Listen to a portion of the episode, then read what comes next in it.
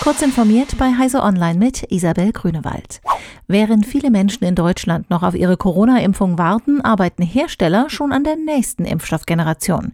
Erste solche Präparate könnten nach Angaben des Verbands forschender Arzneimittelhersteller im Erfolgsfall noch in diesem Jahr zugelassen werden. Dabei werden vor allem drei Strategien verfolgt. Erstens geht es um eine stärkere Immunisierung, indem die Immunabwehr etwa durch Antikörper noch mehr aktiviert wird. Im zweiten Fall wird an der Immunisierung gegen das sogenannte Spike-Protein Protein, das an der Außenhülle des Coronavirus sitzt, gearbeitet. Und schließlich wird auch an der Immunisierung gegen andere SARS-CoV-2-Bestandteile geforscht.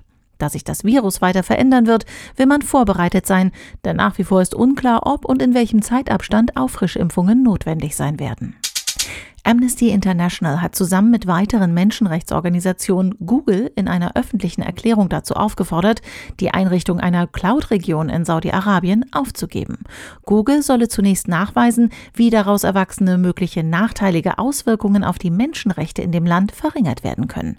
Denn den saudischen Behörden könnten Googles Pläne in die Karten spielen und noch mehr Möglichkeiten als bisher eröffnen, um etwa Netzwerke zu infiltrieren und persönliche Daten von missliebigen friedlichen Aktivisten und anders Andersdenkenden zu erhalten, die sich gegen die politische Führung des Landes stellen. Apple hat Informationen zu den Sessions und Keynotes der WWDC 2021 veröffentlicht. Die mehr als 200 Sitzungen, die der Konzern für Entwickler anbietet, finden komplett digital statt. Die Veranstaltung läuft vom 7. bis 11. Juni und steht unter dem Motto And Away We Code. Wie üblich dürfte Apple seine neuen Betriebssysteme, darunter iOS 15 und macOS 12, präsentieren. Noch wichtiger für die Developer-Gemeinschaft sind allerdings die vielen detailreichen Sessions und Workshops, die der Konzern kostenlos ins Netz stellen wird.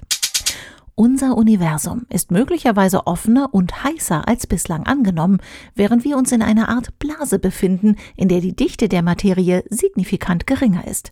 Das haben zwei Schweizer Physiker ermittelt und damit womöglich das Rätsel um die Diskrepanz bei der Hubble-Konstante gelöst. Darüber hinaus würden ihre Berechnungen auch noch weitere Diskrepanzen auflösen. Eine neue Physik sei nicht mehr nötig, erklärt die Universität Genf.